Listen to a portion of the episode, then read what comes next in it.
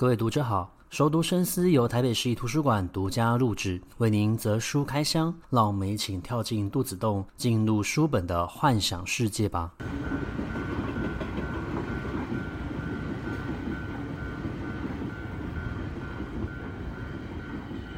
各位听众好，欢迎回到熟读深思。很快的，已经来到了我们这一季的最后一集节目。那这期节目，我想要介绍一本写作类的书籍。这本书呢，叫做《非虚构写作指南》。它的作者呢，是一位外国人，叫做威廉金色。那大家已经觉得很奇怪，为什么我们没有事情要介绍像这样子的一本书呢？那我没有从事文学写作的工作，我有需要读这样子的书籍吗？但是，其实我们生活之中最常面临到的，其实就是所谓的非虚构写作。我们讲这个其实是一个专业术语哦。如果把它转换成白话文，就是你今天是一个家长，你要回复老师的周记本，你要将相关的讯息告诉老师的时候，你是不是写的就是一个事实？其实所谓的非虚构写作，就是基于事实的写作。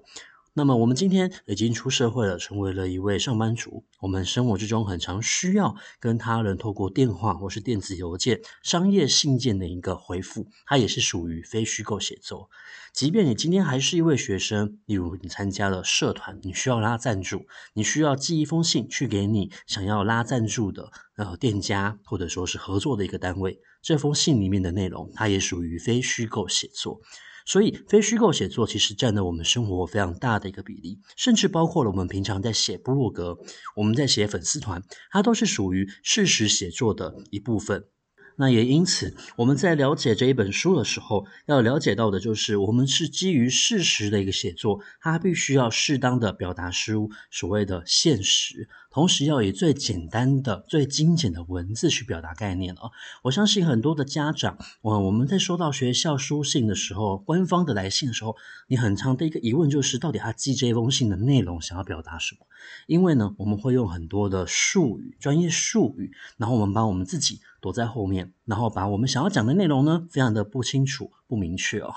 讲一个笑话，就是我们中家机关在回复民众信件的时候，有些时候我们也很常会用很多的专业术语，然后听不太懂的话来回复你哦。所以其实这都是犯了一些写作上面的毛病，因为我们要传达最清楚明确的讯息跟概念，就是要用最精简的文字，同时这样可以去避免误会，然后降低所谓的一个阅读焦虑。那也不要去刺激到这个阅读者，然后产生更大的一个抱怨。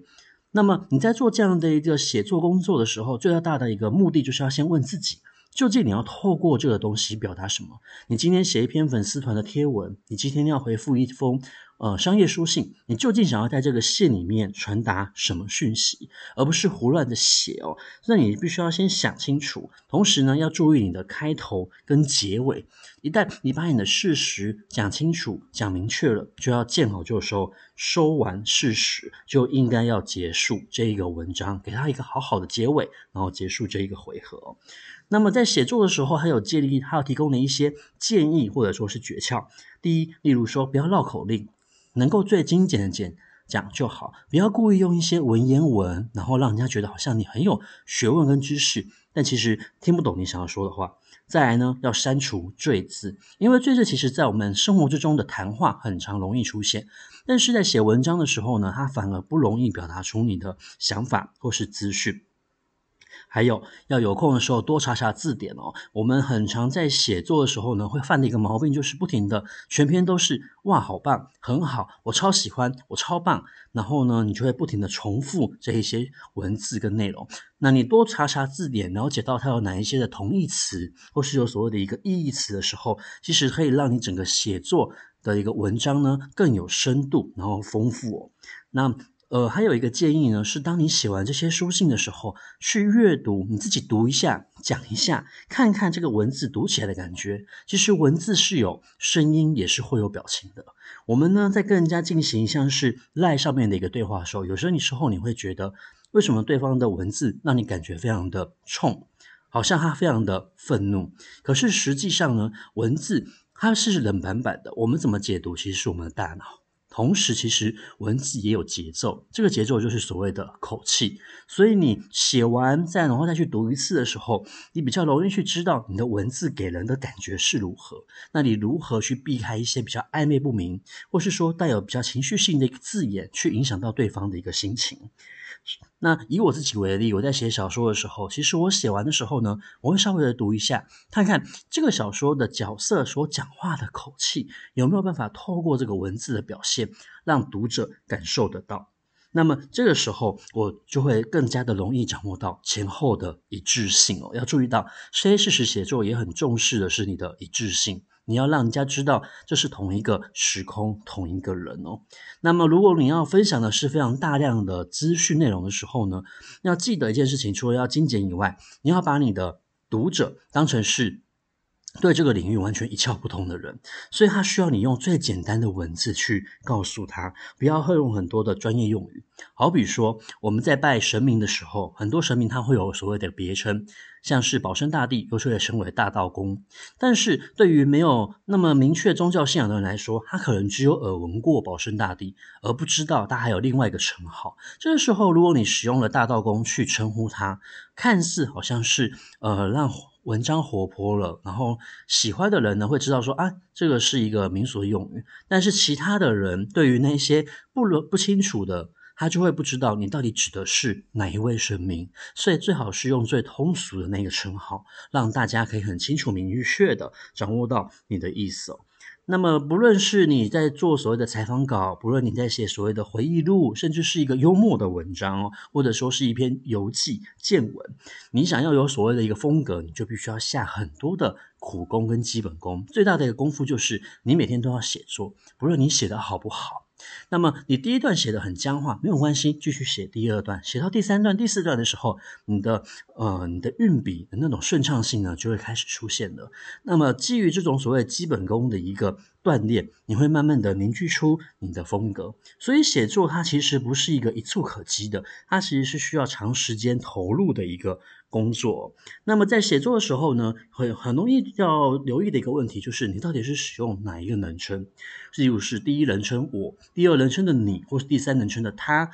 很多人现在呢，在写作的时候，他尽量不要去使用到第一人称，他觉得第一人称呢，就是好像会让人家觉得这通篇文章就是我自己个人的观点而已，然后好像就降低了这整个文章的可信度跟呃事实的揭露的一个程度。可是实际上啊，就算你不要用第一人称，你用其他的人称去带入，你都必须要让读者在阅读的时候知道，究竟这篇文章是在跟谁对话。你在写作的时候要先设定你想要对话的那个目标。所以，不论是我，不论是你，不论是他，不论你有没有做到自己自我经验的一个揭露，都必须要注意到这样的一件事情哦。那我们在现代的写作，尤其是在粉丝团、在 IG 这些社群媒体上面，我们在写的时候，很常就会想，我的读者喜不喜欢？你会很在乎今天你这篇文章写出来的时候，你的按赞数是多少？可是呢，如果你太过于去在乎你的读者，你就会影响到你原本想要呈现的一个内容跟方式。所以他建议的就是心中在乎你的读者，可是不要让他们影响到你的写作。我举一个例子好了，我在写女装的袈裟的时候，其实我是有。dos. 设定这些角色，他讲起话来的口气应该要如何，整体小说的氛围应该要如何。但是呢，我忽略了读者的一个感受，也就是他们今天阅读像这样子的一个文字，比较冷调，然后比较慢沉的时候，还有没有办法接受？有没有办法通篇读完这整部作品哦？那所以，呃，这个就是我的问题。我在写这个小说的时候，只考虑到我自己个人的。嗯，运笔的情况，但是我并没有考虑到读者的一个心情哦。那换言言之，在写作的时候，你就是要保持一个平衡。再来呢，他也举了一个很大的例子，他说非事实写作有些时候你要举的事实很多，然后情况非常的复杂哦。他建议就是要化繁为简，然后你要写小东西，由小写大，反而是一般的人比较容易掌握到的。那写作过程之中，我们难免其实都会对自己有一些自我思考、思想的一个审查。好比你会觉得，诶，这个词是不是太过于有偏见了？那这个地方是要用人部的他，还是女部的他？这个地方是要用他们，还是要用无性质的他来去做一个替代？那甚至你所使用的这个词汇，是否具有侮辱性的一个意味？那很多时候我们在进行所谓的一个思想审查的时候，它也会影响到我们创作的一个。嗯，弹性。那非事实写作，它虽然是要写事实，可是并不代表你不能够反映出你自己个人的一个想法。但是呢，你要设法让这个文章通过这样子的一个方法，去找到贴近的一个读者。那么他有分享的一个很重要的点，也就是你真正进入到写作这个环节了，你也熟悉写作了，如何让你的文章有趣哦？他认为说，其实人的故事才是真正可以打动读者的。那这点其实是可以完全理解的。我们在看一篇科技的文章的时候，科技离我们大部分的人生都很远。我们熟悉的科技可能就只有手机和电脑。可是如果你要去认识一个科技产业、新的行业的时候呢，对于我们来说太困难了。所以，一个好的方法是，你要先去让读者跟这篇文章想要介绍的东西建立起生活的连结。一旦他在生活里面可以找到相对应的影子的时候，他比较容易可以进入到你文章里面的一个细节。那再来呢，就是要用人去丰富整个故事。即便今天只是一个很简单的地方新闻哦，大家想要知道其实是。这个人与这个地方所发生的故事，而不只是这个地方的历史背景，或者说是风土民情哦。那么在做采访的时候呢，很重要的一件事情，呃，采访其实也不限制于就是所谓的新闻记者的采访，好比我们今天在打所谓的会议记录，会议记录其实也是很多人在讲话嘛。那有一种人呢，他就是把所谓的一个录音稿完完整整的就这样打了出来。原封不动，但是采访没有这么容易。其实采访真正要做到的工作，就是整理对方的说话内容，把它转换成人在读的时候的一个文本，同时要适当的去做引用，而且你要去确认你所引用对方所说的话是正确的。那你不要去害怕侵犯到他人的隐私。他举的这个例子，我觉得很有趣。他说，一般人生活很无聊，平常也不会有人关心他的生活情况。突然有一个人说要采访他的时候呢，你不用你去告诉他会侵犯到他的隐私，他其实就会掏心掏肺的跟你讲很多他自己的内心，然后心路的历程、转折，他遇到了哪些事情哦。那所以其实真正要在乎的就是你获得到了这么多的资讯，你要如何呈现？你要在采访的过程之中呈现出他的事实，同时你要去表现出你自己个人的一个立场，而这些呢，都需要细节去呈现，来铺造出一个人他角色的性格的一个立体性哦。商业写作呢，算是最为困难的，但是呢，也是我们大家最容易遇到的一个问题。那商业写作我们刚刚讲过，例如电子邮件，它本身就是一个。很明确的商业写作。以我自己个人来说，我发现商业写作的时候呢，你更要注意你的呃标点符号。像我很常会收到有一些信件里面有非常多的惊叹号，或者说是三节号的时候呢，我都会十分的疑惑。那你到底最重要的东西是什么？因为我们知道惊叹号其实是要去提醒大家这个东西很重要。但有些人的文章呢，通篇全部都是惊叹号，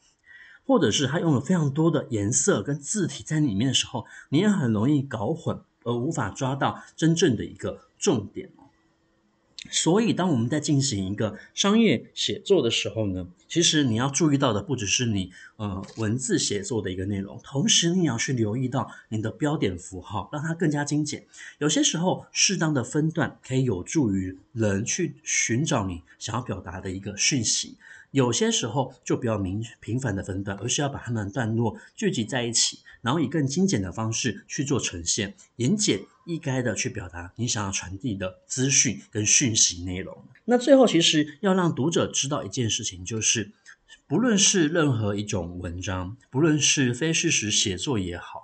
或者说是小说也好，其实读者在阅读你文章或作品的时候，他除了想要知道你所想要表达的讯息内容以外，还有一件事情很重要，就是他很想要知道你的立场是什么。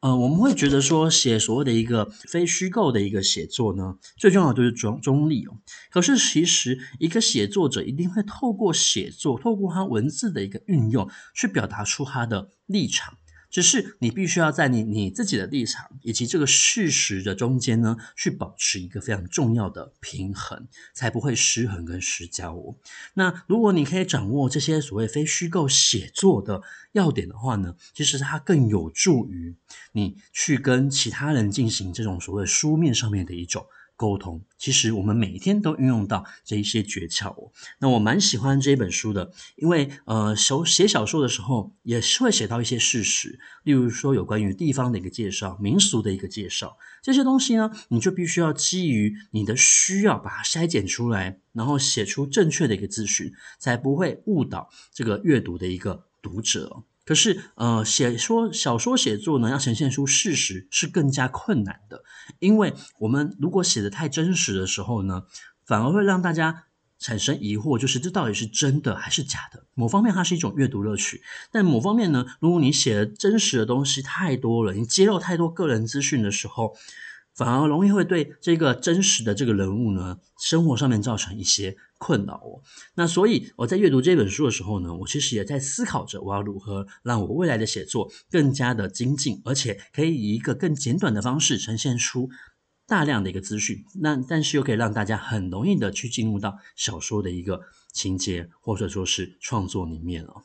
那我们在第八季其实介绍了非常多的书籍，而且你可以发现到我们所选的书籍呢，大部分都是偏向于生活应用。然后科普类或是心理学方面的书籍为多。那我们在下一季的节目呢，将会有一集非常有趣的采访，是跟呃我们的正头社团林安社呢，他们今年获得到了台北市的无形资产的一个认证，在北馆的一个。项目，所以我们特别邀请他们来上节目，然后跟大家分享他们在维持这样子的一个传统社团的时候有哪些呃遇到的一个困难，以及他们未来的一个展望哦。同时呢，我们也跟台北文化奖合作，也会有相关的节目陆续推出。那欢迎大家可以呃继续回来收听我们的熟读深思，回到我们的空中书房。也希望我们在下一季的节目可以跟各位在空中继续相会。那祝福大家平安快乐，拜拜。